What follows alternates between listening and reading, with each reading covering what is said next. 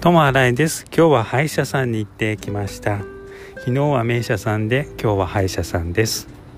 歯に詰めたのが取れてしまってそれで行ってきました。